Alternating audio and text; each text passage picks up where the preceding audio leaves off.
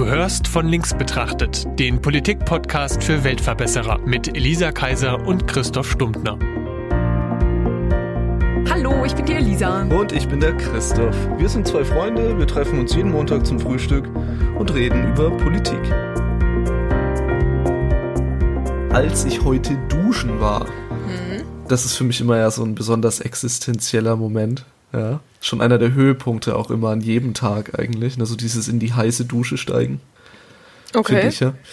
Und da fällt mir auch immer besonders auf, wie gut es uns hier eigentlich geht.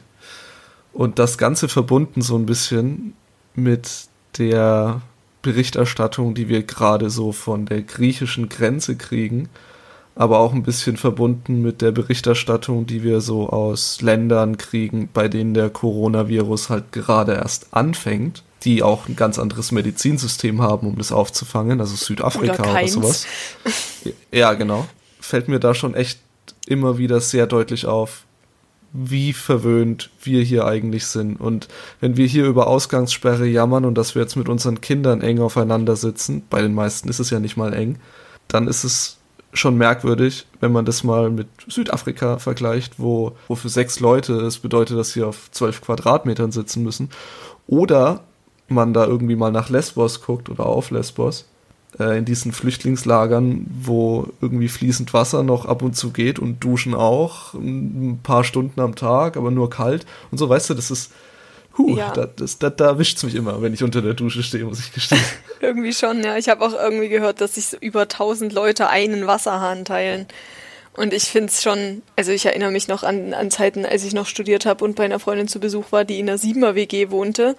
Und die hatten nur ein Klo und du dir dann schon gedacht hast, das ist ja wie in einem Entwicklungsland hier.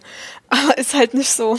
Das ist eben wirklich, ich denke auch, dass wir da sehr verwöhnt sind. Deswegen ist ja auch meine Deswegen belächle ich das ja auch immer so ein bisschen. Ich bin natürlich auch verwöhnt, aber ich belächle das natürlich trotzdem, dass, dass das Anspruchsdenken auch in so einer Situation häufig nicht aufhört. Also wie halt dieses, den Witz, den du letztens gemacht hast, äh, mit, ja, ob jetzt dreilagiges Toilettenpapier noch irgendwas mit Lebensstandard zu tun hat.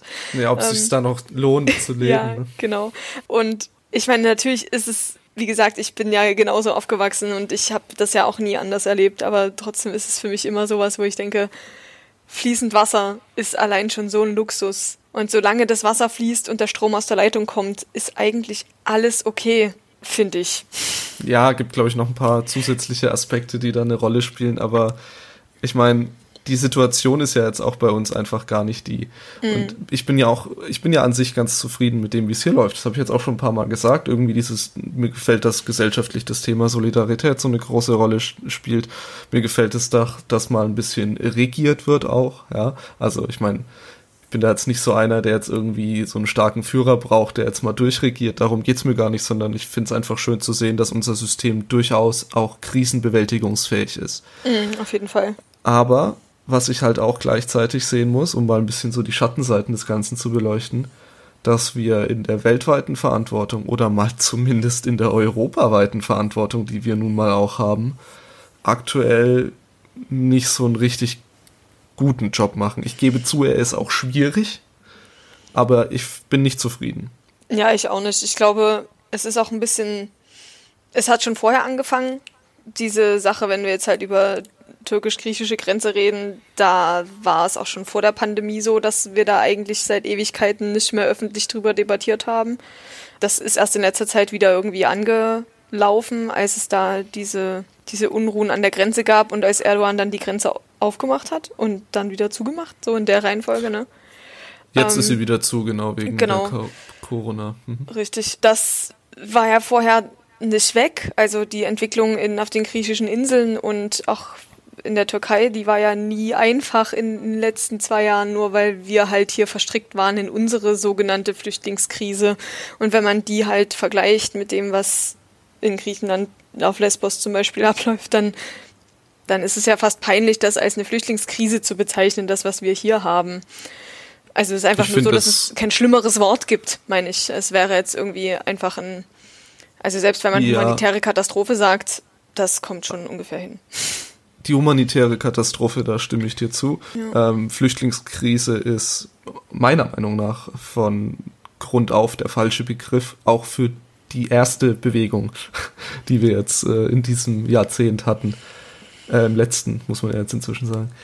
Ähm, ah, da, da gehen die Meinungen auseinander. Ich wäre vorsichtig mit den ja, Jahrzehnten. Ja, ich weiß schon. Und Historiker hat mir auch schon irgendwie mal eine Belehrung gegeben, dass man ja.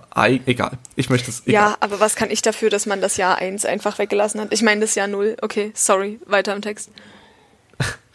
was war der Text? Äh, Achso, das ist einfach der, der Begriff. Der Begriff. Ähm, der Begriff ist, gerade wenn wir es jetzt mal vergleichen mit sowas, wie wir jetzt diese Corona-Krise nennen ja, wir setzen den, den Namen des Feindes, nämlich Corona, und dann die Krise dahinter. Ja, wenn wir das jetzt mal so ein bisschen sprachlich aufbauschen wollen, wie es ja inzwischen auch immer wieder gemacht wird, ne, der Kampf gegen Corona. Ja, eben, das wird ja auch sehr militaristisches ja. Vokabular dort eingebracht. Das kann man ja nie anders. Und auch nicht erst seit Trump. Also, dass Trump das macht, das wundert mich nicht, ne? Aber stimmt, okay, ja, wir, wir nehmen den Feind plus Krise.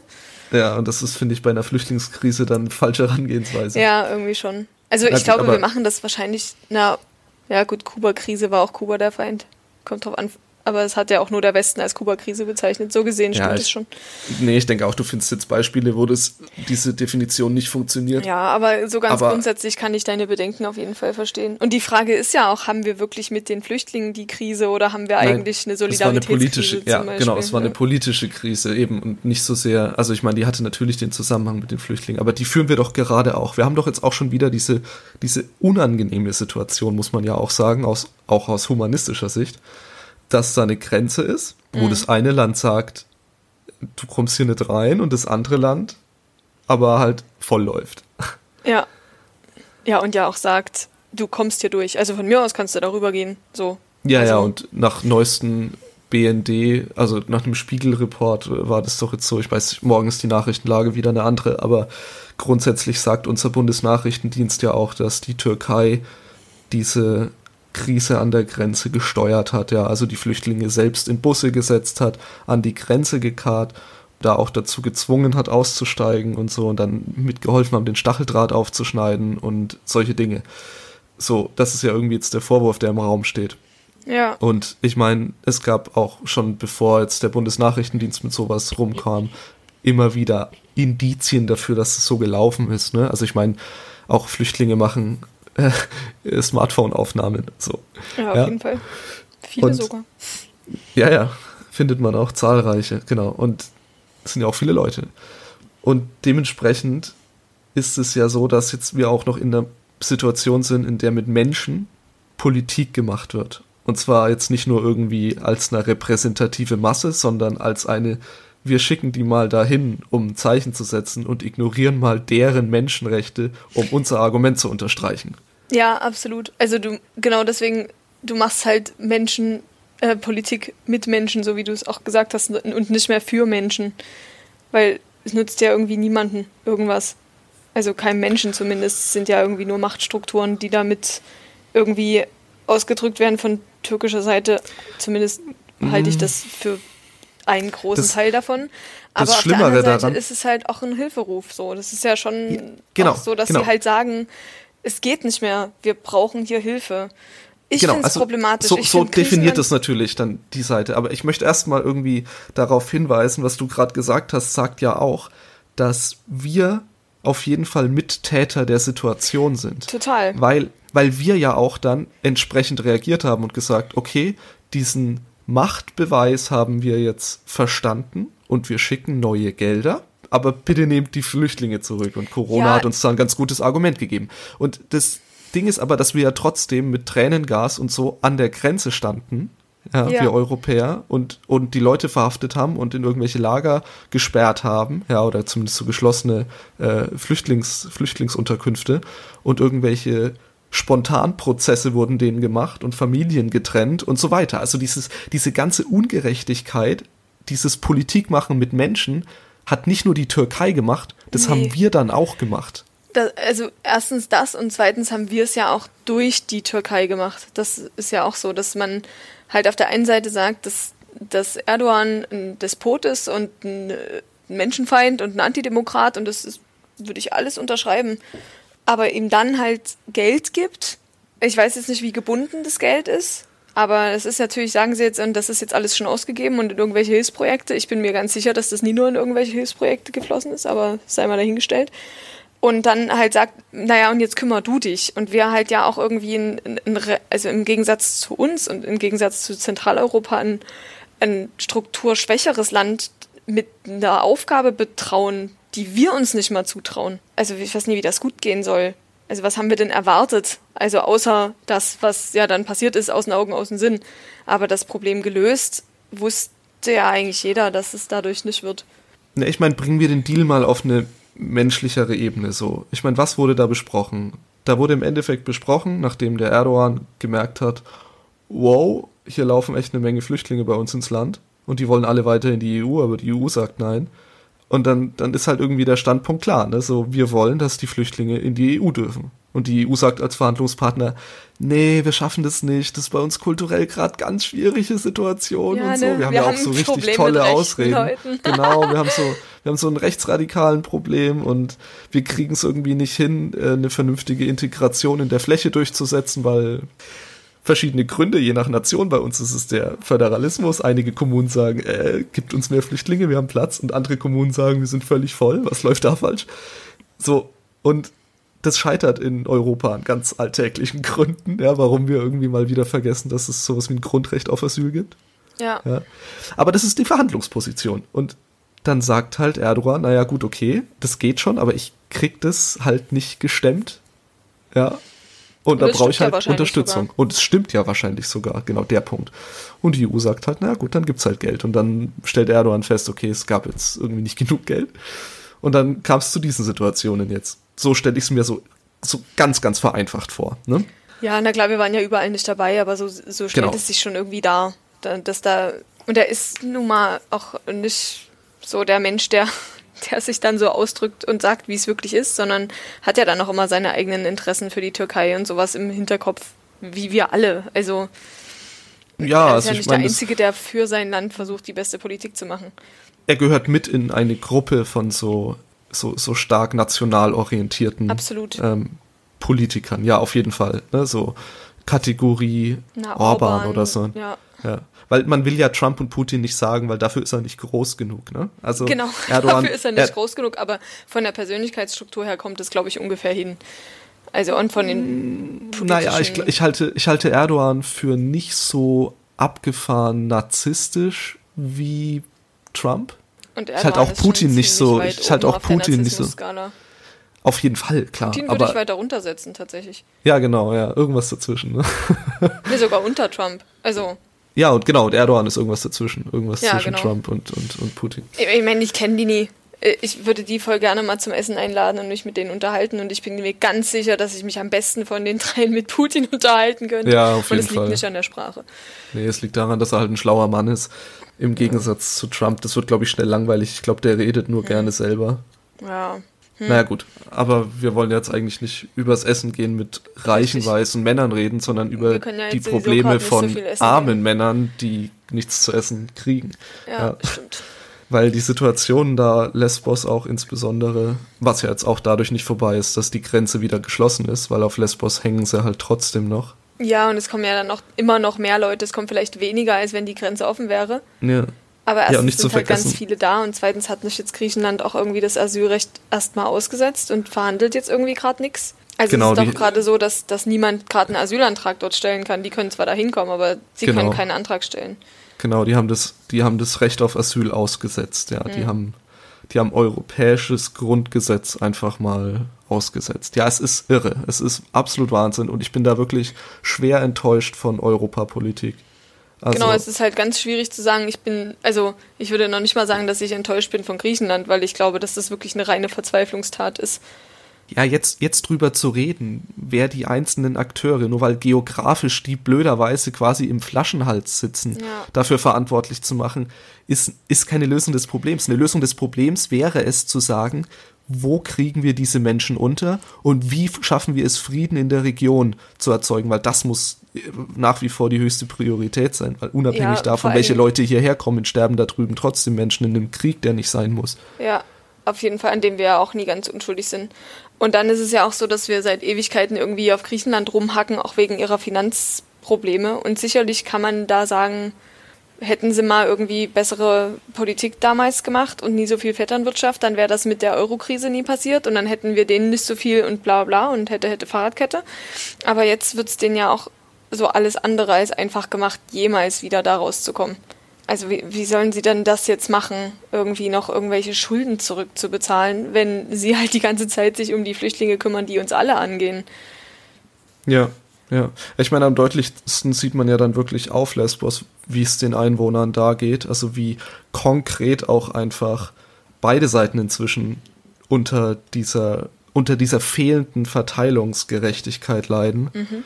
Ich meine, hast du dir das angeguckt, was da so alles abgeht? Aber die, die da sitzen halt irgendwie 30.000 Flüchtlinge mit 30.000 Bewohnern von Lesbos fest und holzen da die Wälder ab, weil sie sonst kein, kein Feuer machen können, um sich nachts warm zu halten und klauen die Schafe von den dortigen Bauern und so. Die müssen halt da irgendwie überleben. Ja. ja.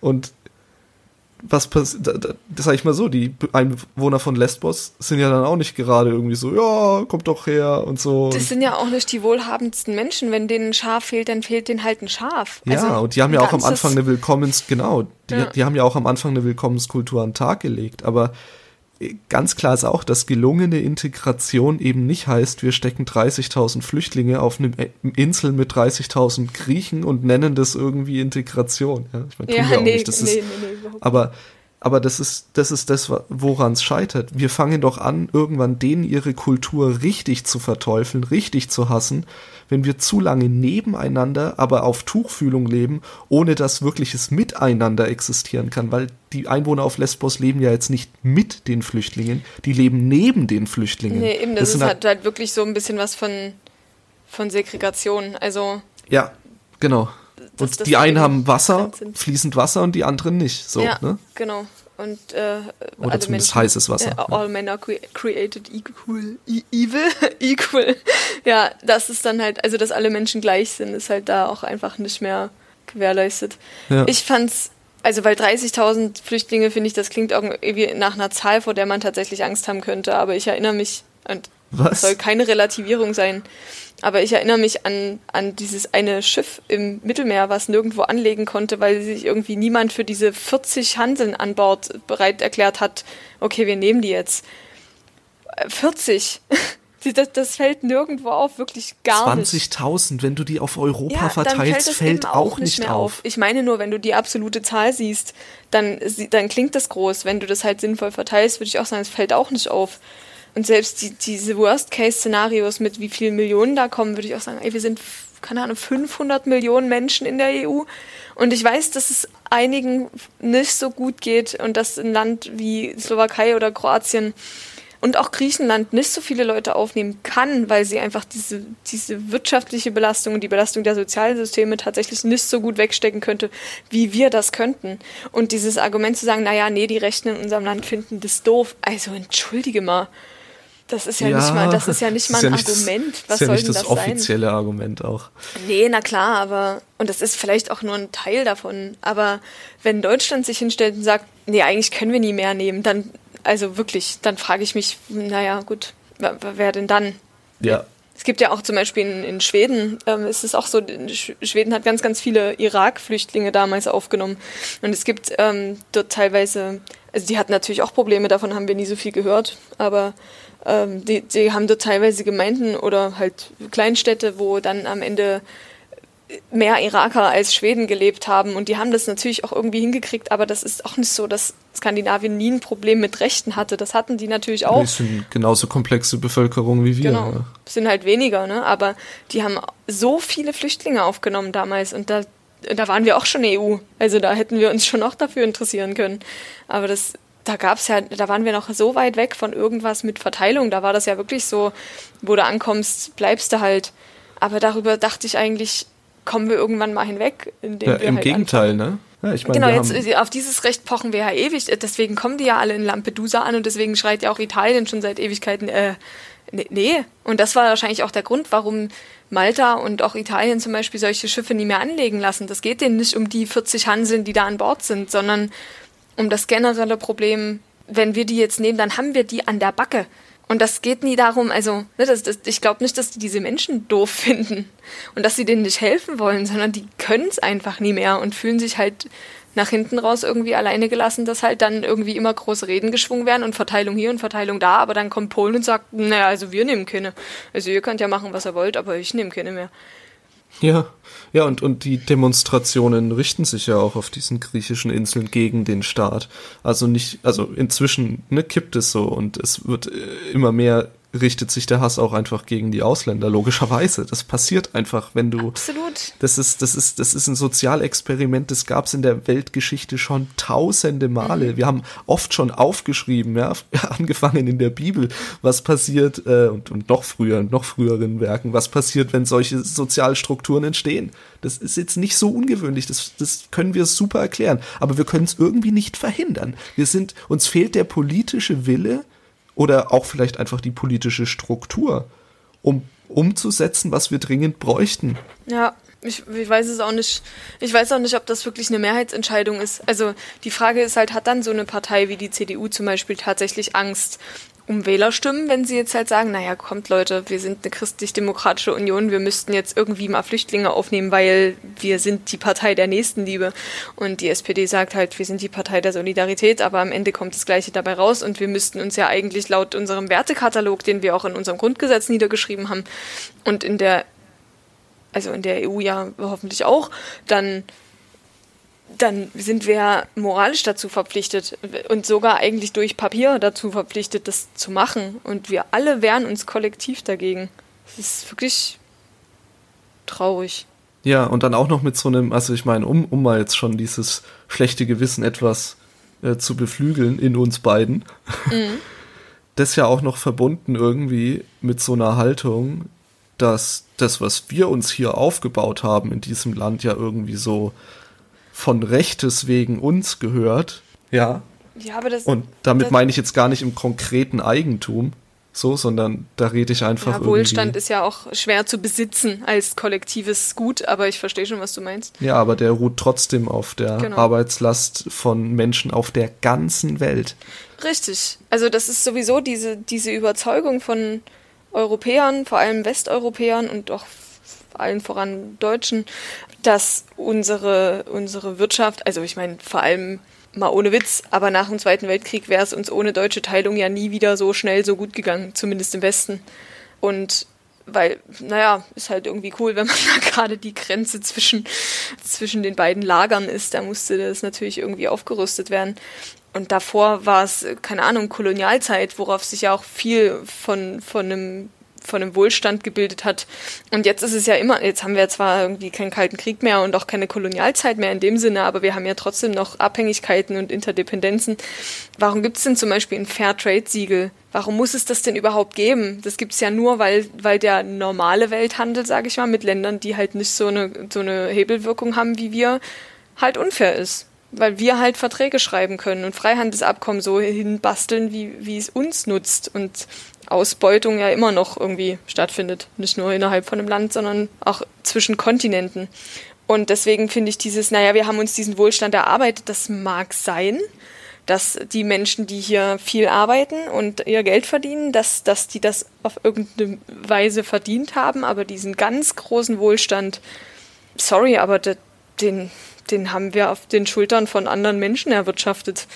Und da kommt man nicht drum rum. Ja, wir sind einfach auf einem günstigen Fleckchen Erde geboren, um, um zu dieser Jahreszahl. Also ja. du, du ähm, aber gut, jetzt du? haben wir, ja, du ja. und ich, jetzt haben wir uns, glaube ich, sind wir unserem, unserem Namen von links betrachtet mal wirklich gerecht geworden. Das war jetzt schon typischer, typischer linker Sud. Ja, den ja, wir da gerade abgelassen haben. Aber das muss auch mal sein. Ich äh, möchte aber nochmal. wir haben ja auch recht, ne? Genau, es ist nur realpolitisch nicht hilfreich. genau. Weil du kannst mit ja, du kannst eben mit Menschen, die das nicht so sehen wie du, nicht auf Basis dieser Werte genau. eine Außenpolitik führen. Du kannst nicht zu denen sagen, hey Erdogan, was ist bei dir los? Du verstehst wohl nicht, was Menschenrechte sind. Hast du schon mal was von Solidarität und Nächstenliebe gehört? Und dann sagt er halt irgendwie Nächstenliebe, das ist halt irgendwie darauf zu achten, dass halt alle, für die man verantwortlich ist, dass es denen gut geht. Und dann kommt halt so ein nationalistisches Nächstenliebe-Denken ja, auf einmal. Und äh, du bist auf einmal in einer Situation, in der du einfach nicht mehr über die gleichen Sachen redest. Für den ist der Begriff Nächstenliebe einfach völlig anders besetzt als für dich. Und hm. so, der ist ja keiner, der sagt, nee, scheiß auf Menschen. So, der ist ja nur einer, der sagt, äh, ich kümmere mich halt hauptsächlich und eigentlich nur um diese Menschen, dass dadurch im Nebensatz rauskommt und äh, deswegen finde ich alle anderen Menschen weniger wert. Das ist dann eher ein Beiprodukt. Na gut, ähm, das hilft aber nicht, wenn Witzige du wirklich Politik Übersetzung machen musst. von Beiprodukt, aber ist okay. ich glaube, Beiprodukt gibt's nicht. Ja, das, sorry, ich äh, konsumiere sehr viel auf Englisch. Nee, nee, ist alles gut. Das äh, hätte mir auch passieren können. Ich fand es klang einfach nur witzig. Genau.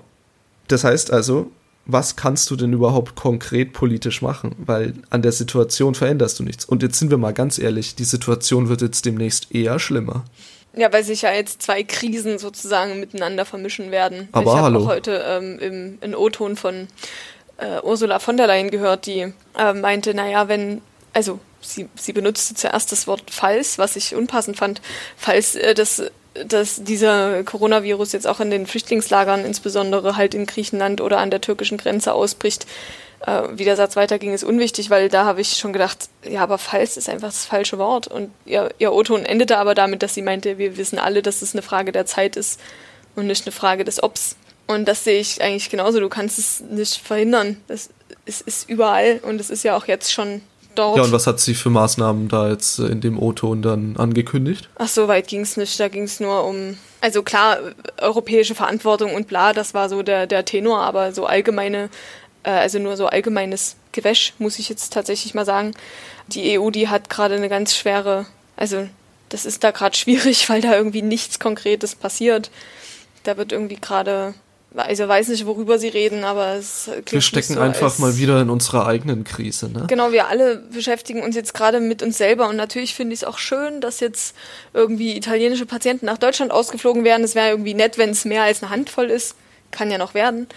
Und es ist vielleicht auch erstmal normal, dass man in der Krise oder in einer kritischen Situation ähm, erstmal an sein unmittelbares Umfeld denkt und dann sich der Blick weitet. Und ich, ich, meine große Hoffnung ist es auch, dass genau das passiert, dass wir jetzt irgendwie als Deutschland, sage ich mal, diesen ersten Schock von Upsi, wir sind auch nicht gefeit davor, irgendwie überwinden können und, und jetzt den ja, ja. Blick weiten und das europäisch wieder aufziehen. Okay, ja, genau. Also das, das Ding ist ja, es ist genau in dieser in dieser Starre ein bisschen zu verharren und sich um seine eigene Krise zu kümmern, das ist ja irgendwie normal und das macht ja jeder und das hat auch jedes Land gemacht. Aber was jetzt eben wichtig ist und wo ich ein bisschen befürchte, dass das untergeht und wir in eine, äh, in eine noch größere humanitäre Krise rennen, als wir sie sowieso schon haben, ist, dass wir jetzt schon genau überlegen müssen, wie wir in den Ländern und in den Gegenden, die medizinisch gar nicht auf diese Situation eingestellt sind. Ich denke da an Afrika, ich denke da aber auch an Syrien, Syrien ja. wo wir jetzt die Forderung nach Waffenruhe ausgesprochen haben. Also die Hilfsorganisation, gut, die fordern dann dauernd Waffenruhe aus logischen Gründen, aber jetzt mit dem Grund Corona. Und aber ich rede auch von Ländern, die sich quasi im Frieden befinden, wie Südafrika, bei denen mal so ein Drittel der Bevölkerung an Tuberkulose sowieso schon vorerkrankt ist. Absolut. Also es gibt ja auch wahnsinnig, also es gibt ja Millionen von Tuberkuloseerkrankungen jedes Jahr. Das ist in, in Afrika eine unfassbar häufige Krankheit und das klingt dann immer so, naja, ist ja ein Bakterium und da schmeißt du Antibiotika drauf, aber du musst es halt haben.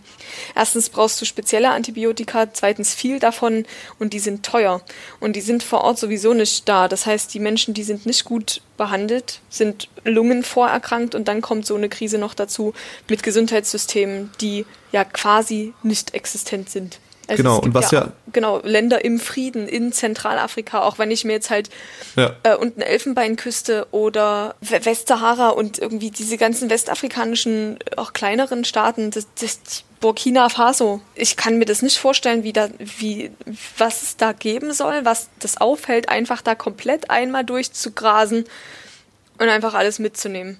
Eine Sache, die diesen Ländern ja so ein bisschen zugute kommt, ist, dass die weniger internationalen Reiseverkehr haben.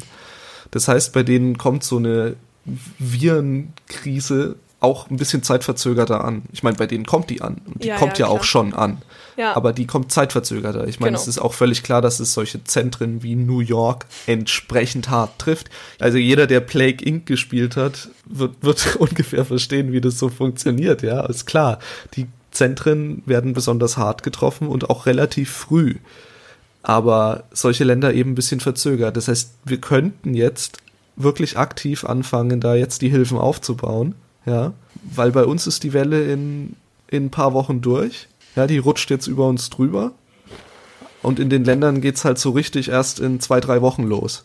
Genau, also man, man könnte zumindest äh, da schon, schon mal Planungssachen äh, machen. Ja, ja, ne? Es kann ja Planungs- sein, klar. dass, dass wir unsere ganzen Beatmungsbetten noch brauchen. Das mag ja alles sein. Und wir können ja, Ja, auch klar. gerne äh, uns um Italien und Spanien noch mit kümmern, aber liegt ja quasi auf dem Weg nach Afrika. Also es äh, wäre schon sinnvoll. Und ich glaube, jetzt mal völlig unabhängig von dem linken Gewäsch, was, was ich vorhin meinte mit Postkolonialzeit und so weiter, es ist ja trotzdem so, dass Solidarität auch das bedeutet, dass wenn man derjenige ist, der, der den größeren Wohlstand genießt, auch irgendwie ein bisschen Verantwortung hat für diejenigen, die das nicht haben. Also Fall. völlig unabhängig von Geschichte und wie das zu diesen Not, äh, Wohlstandsmissverteilungen kommt, sage ich mal, ähm, haben wir trotzdem eine Verantwortung, weil das halt Menschen sind, die uns ebenbürtig und gleichberechtigt sind. Und wenn wir die Hilfe haben und die nicht, dann ist es halt, dann wäre es quasi unser Verschulden, wenn wir nicht dahin gehen und sagen, wir helfen euch. Ich sehe da auch auf jeden Fall die Verantwortung. Und es ist ja auch Ja, nicht so, dass die Vergangenheit nicht bewiesen hat, dass es geht. In der, bei der Ebola-Epidemie war das ja genauso und da haben wir ja auch ganz, also auch viele Ärzte hingeschickt und, und Ebola war ja noch mal ein bisschen anderes Kaliber als, als Corona. Das als Pandemie zu haben, das will keiner bei Todesraten Nee. von 50 Prozent. Ja, aber ich muss dir trotzdem widersprechen. Corona ist schlimmer als Ebola, weil Corona sich überträgt. Also Ebola überträgt sich natürlich auch, aber nicht so einfach. Corona ist ja deswegen besonders krass, weil man es so leicht kriegt. Ja, Bei ja, na klar. Ebola muss Und, richtig äh, Kontakt stattfinden. Aber bei Corona reicht's halt, wenn das Ja, du, irgendwie. genau, du kannst dich halt anatmen. Ja, das Ja. ist schon klar. Und dann ist es ja auch so, dass ein Virus, was 50 Prozent der Wirte auslöscht, auch einfach weniger erfolgreich ist, weil die können es dann halt im Zweifel nicht mehr weitertragen. Wenn's, also ne, äh, Corona hat, glaube ich, diesen Sweet Spot von Überlebensrate, wo halt dann Leute das schön, schön verteilen können. Ja, ja, und wie gesagt, die Übertragungsmethode ist da Genau. wirklich maßgeblich. Also Viren, die es eben schaffen, sich über Tröpfchen äh, zu verbreiten oder auch die es schaffen, auf Oberflächen zu überleben, so wie es Corona tut, zumindest auf manchen, so auf glatten Oberflächen, Metall und so, das ist halt super gefährlich, ja. Ja. Weil an der Türklinke hängt halt der Virus auch ein paar Stunden später noch gechillt rum und nimmt auch die nächste Hand mit. Und freut sich, ja. Und das geht mit Ebola gar nicht. Bist du sicher, das- dass die keine Oberflächenübertragung haben? Ziemlich, ja. Also die überleben einfach nicht so lange auf solchen Oberflächen. Also Ebola ist natürlich auch, wie gesagt, super kritisch, aber es, Ebola wird gar nicht zu so einer Pandemie, weil er sich nicht so Ja. leicht überträgt. das Genau, ist es ja. Ist richtig. Ja. Ja, und genau, was du auch nochmal gesagt hast, was ich auch wichtig finde, ist jetzt hier, was ich gar nicht sagen will, ist, dass wir jetzt anfangen sollten, alle unsere Ärzte aus dem Land zu schicken. Die Welle rutscht noch über uns drüber. Ja, ja, es geht ja nie darum, dass die jetzt Flugtickets kaufen sollen. Genau, aber man muss eben planen, wie man auch entsprechend Material vor allem, das ist es Mhm. ja, äh, in diese Länder kriegt. Und bei denen heißt Isolation eben nicht, wir müssen mal auf 70 Quadratmetern mit zwei Kindern sitzen, was, wie ich dir aus Erfahrung berichten kann, schon eine relativ anstrengende Situation ist, Ja. sondern für die heißt es halt zu sechst auf zwölf Quadratmetern. Ja, Ähm, und sich halt zu mehreren hundert oder gar tausend irgendwie eine Wasserquelle zu teilen. Genau, und eine Stunde Weg zum Wasser, genau. Und Ja, und genau die halt- gleiche Wasserquelle, ja. Zwei, äh, zwei Meter Abstand halten ist ja auch ein bisschen lustig dann. Also vergiss es. Das, das geht Genau. ja in, in, also das kann ich mir auch ehrlich gesagt in Japan extrem krass vorstellen. Also jetzt nicht auf dem Land, aber irgendwie Tokio unter Lockdown, das will ja auch irgendwie keiner erleben, wenn die ihre Winzwohnungen da haben und alle keine verbauten Küchen. irgendwie verrückt. Ja, aber das geht noch. Das ist auch noch. Auch, Ja, natürlich auch geht das alles noch. Also da ist es zwar eng, aber man hat ja als Gesellschaft auch einfach viel mehr Ressourcen als, als in Ja. Afrika. So. Genau. Ja, oder als in einem Flüchtlingsheim, wo es gar Genau. keine Regierung gibt, die Ja. Also ich meine, natürlich müsste die jeweilige Regierung, da wo das Flüchtlingscamp steht, entsprechend Maßnahmen ergreifen. Aber wir sehen ja schon, dass wir es nicht mal zu einer Zeit, wo es keine Pandemie gibt, schaffen, entsprechende Lebensbedingungen für diese Menschen auf Lesbos oder so zu ermöglichen. Und das Genau, wird nur noch schlimmer. Richtig, also das ist ja auch so, dass, genau was du sagst, wir haben es ja so schon nicht hingekriegt. Jetzt ist es halt, ja, es wird auf jeden Fall nicht besser. Erstmal. Es wird bestimmt irgendwann mal besser, aber jetzt ist halt Europa mehr als, als je vorher, glaube ich, für, für diese Menschen halt verantwortlich. Und dann ist halt die Frage, was tun? Also, wa- was können wir denn machen? Also nicht wir, aber was könnte Deutschland denn machen oder die EU denn machen? Weil einfach irgendwie den Erdogan-Deal wieder aufwärmen, weiß jetzt nicht, ob das die Lösung wäre. Naja, ich, ich sehe ja wie immer die, die Lösung in der Digitalisierung der Thematik. Ja, der Flüchtlingsantrag sollte eben gar nicht erst von, von der Grenze ausgestellt werden, ja, sondern erstmal über ein Online-Verfahren. Ähm, Ja, löst äh, natürlich für die Leute, die tatsächlich vor Krieg flüchten, äh, das Problem nicht, ne? Ja, ähm, und dann das sind aktuell nun mal auch wahnsinnig viele. Genau. Ich glaube aber, was, äh, was ich auch schon mal gehört hatte, was halt sinnvoll ist, warum ist es denn so, dass die Menschen, die da ankommen, dort ihren Asylantrag stellen? Das, das kann man ja von mir aus so lassen. Aber warum, wenn jetzt mal irgendwie halt Tausende von Leuten in Griechenland landen, ist doch irgendwie klar, dass dann eine griechische Verwaltung völlig überfordert ist.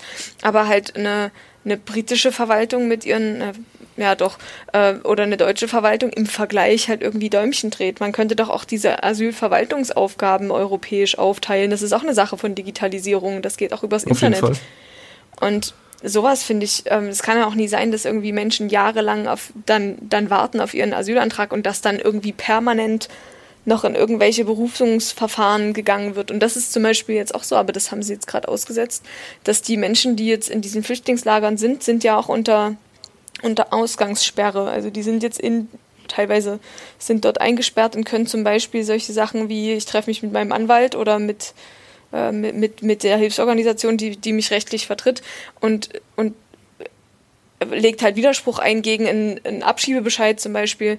Das geht halt nicht. Deswegen haben sie jetzt da in, in manchen Teilen ähm, negative Bescheide sozusagen ausgesetzt. Also es werden jetzt ab, also halt Negativbescheide für Asyl werden jetzt gerade nicht ausgesprochen, weil man eben nicht gewährleisten kann, dass das Widerspruchsrecht gewährt ist. Das ist ja schon mal was. Aber trotzdem ändert das ja nichts an der Tatsache, dass da halt Leute seit Jahren rumsitzen und nicht wissen, in welche Richtung. Und dann Ja, ja, auch, selbst dafür. wenn das dann entschieden ist. Also ich habe es jetzt bei einem äh, Freund von, von Freunden quasi gehört, dass es auch irgendwie seit drei Jahren in Deutschland und hatte dann endlich irgendwie seinen Asylbescheid äh, gehabt. Und dann ist aber irgendwie die Anwaltschaft, also sozusagen der Staat, nochmal in Berufung gegangen. Und das hat nochmal ewig gedauert. Und das ist alles ja Zeiten, in die dieser Mensch nicht ordentlich sich um Ausbildung bemühen könnte. Der hat irgendwie schon mehrmals Aussicht auf irgendeinen Ausbildungsplatz gehabt, was immer an, an solchen Verwaltungsaufgaben am Ende gescheitert ist. Und dann scheitert auch Integration. Das ist dieses einfach nur das Sammeln und, ach ja, nö, wir können den Zettel jetzt nicht abstempeln. Es muss alles Also ich- halt schneller gehen.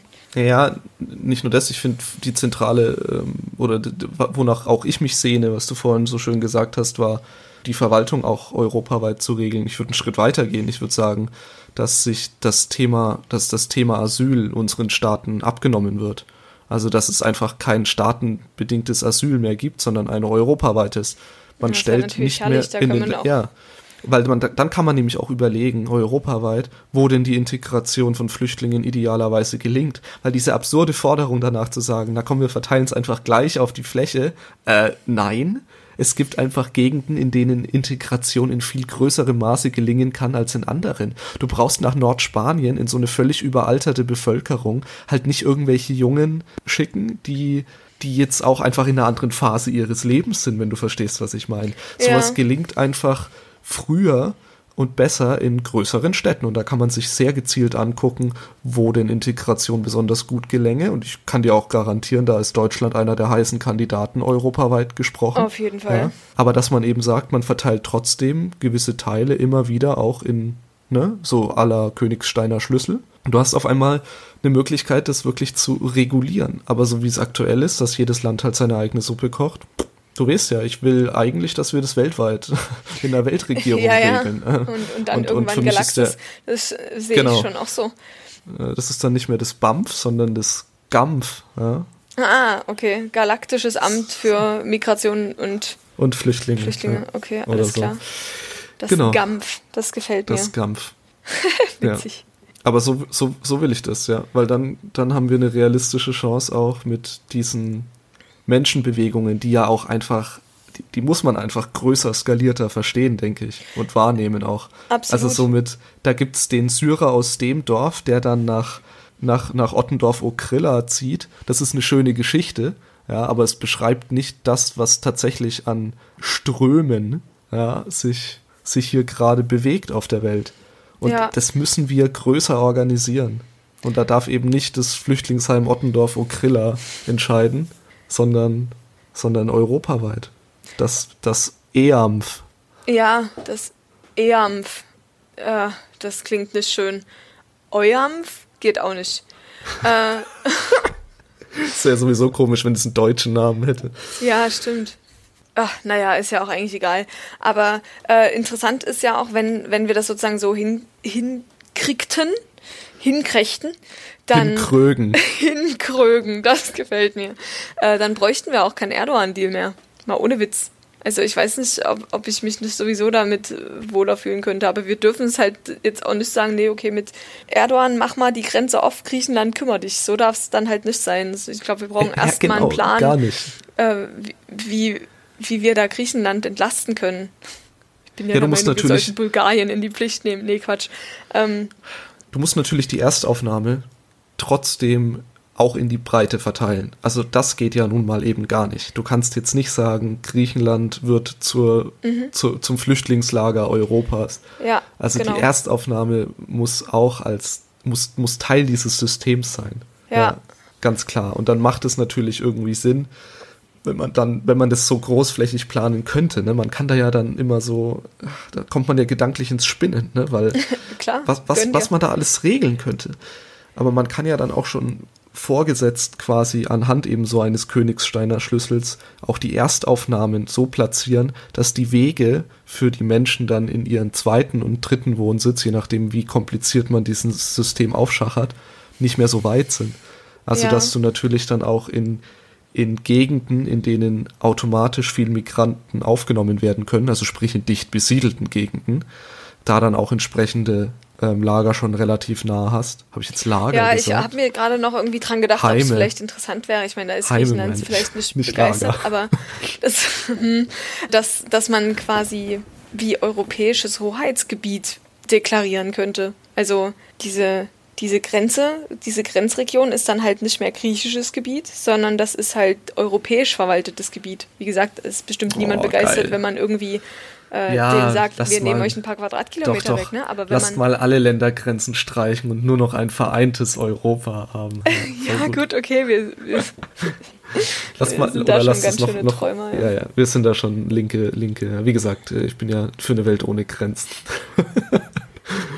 Ja, voll. Also sowas fände ich halt interessant, weil dann hat irgendwie, dann, dann muss ja jeder europäische Staat ein Interesse daran haben, dass es dort läuft. Ähm, und dann, dann ist auch irgendwie die, die Kontrolle über humanitäre Maßnahmen und über, über Menschenrechte, die dort ja nicht eingehalten werden. Ist ja, und da ist ja auch niemand, die haben ja auch keine Vertretung, die haben ja nicht irgendwie jemanden, der, also außer das Internet ist da ja nichts da, womit sie halt anprangern können, was da gerade passiert. Das müssen wir auf jeden Fall, also klar, ich kann mir auch vorstellen, in jedem Land gibt es sozusagen Auffanglager, Heime, aber auch da müssen die hinkommen. Also das kann ich mir ganz schwer vorstellen. Das müsste ja trotzdem sich dann irgendwie europäische Länder dann bereit erklären, da Leute auszufliegen, weil die kommen ja nun mal immer noch zu Fuß über eine physische Grenze. Ja. Und hm, deswegen kann ich mir das irgendwie interessant vorstellen. Ich habe letztens äh, auch von jemandem äh, auch im Radio gehört, dass jemand dann meinte, dass diese Corona-Krise sozusagen der, der letzte Stoß für die EU sein kann. Und das klang irgendwie so definitiv, als wäre das jetzt das Ende der EU, weil wir es irgendwie gerade noch nicht schaffen, uns da irgendwie zu Ja, koordinieren. stimmt schon. Und ja, man muss diese, diese, diese Angst auch mal so ein bisschen äh, von der Seite natürlich auch ein bisschen diskreditieren, ne? weil so sehe ich es jetzt auch nicht. Also Ja. das stimmt doch nicht. Jetzt bricht doch nicht Europa zusammen. Das ist eine sehr, sehr schwierige Situation, in der wir merken, in denen es einfach zwischen den einzelnen Nationalstaaten völlig unterschiedliche Ansichten daran geht, wie man mit dem Thema Humanismus umgeht, ja, oder Humanität. Und das, das führt uns in so eine spannende Zeit, in der es ja aber auch viel diskutiert wird. Und es ist ja so, dass das drüber reden der erste Teil des ganzen Verhandlungsprozesses immer ist. Insofern ist es ja insgesamt schon eine positive Entwicklung, dass überhaupt mit solchen Gedanken gespielt wird, sowas europaweit zu regeln, ist doch eigentlich ein positives Zeichen. Ja, oder? absolut. Ich meine, ich bin, ich frage mich natürlich auch immer, ob ich da ein bisschen naiv bin, aber ansonsten, also ich glaube, dass es eher eine wahnsinnige Chance ist für Europa. Wenn, also wenn nicht jetzt, wann dann? So diese Koordination in, nicht nur in Flüchtlingssachen, sondern eben auch in, in so einer Pandemie. Jetzt können doch irgendwie alle zusammenrücken und das machen wir ja auch. Ich habe das Gefühl, dass wir über Videokonferenzen und über Telefon und so einfach trotzdem so nah verbunden sein können, obwohl wir alle zu Hause bleiben müssen. Und wir sind halt nicht mehr auf, darauf angewiesen, physisch zusammenzukommen. Und das macht ja jede Entfernung eigentlich nicht. Ich, und Europa ist immer noch sehr klein im Vergleich. Und deswegen glaube ich, dass wir das auf jeden Fall, auf jeden Fall schaffen. Gerade weil auch eine Generation dieses, diese Idee von Europa trägt, die damit aufgewachsen ist. Und ich persönlich und ich hoffe auch alle Menschen, die ich kenne, ich gebe geb diesen Gedanken nicht so schnell auf, nur weil jetzt nee, hier mal eben fix eine Pandemie durchkommt. Genau, nee, nee, der, der Gedanke bleibt und ich glaube, der Gedanke wird auch noch Teil Europas bleiben. Auch wenn jetzt gerade die Situation zeigt, dass sich Nationalstaaten eben in Krisenzeiten doch eher wieder auf sich selbst besinnen. Die Pandemie wird auch wieder vorbeigehen. Wichtig ist es mir vor allem nur, dass, also dass wir die Hilfe in der Welt leisten, die wir leisten könnten. ja. ja. Das war heute kein Zufall, dass wir über dieses Thema geredet haben, abgesehen davon, dass es gerade hochbrisant und unglaublich aktuell ist, aber es war tatsächlich ein Themenvorschlag aus der Hörerschaft. Danke dafür. Für den wir uns bedanken, ja, genau. Also wenn ihr noch mehr Ideen habt, worüber ihr uns gerne faseln hört, reden hört, quatschen hört, dann immer her damit.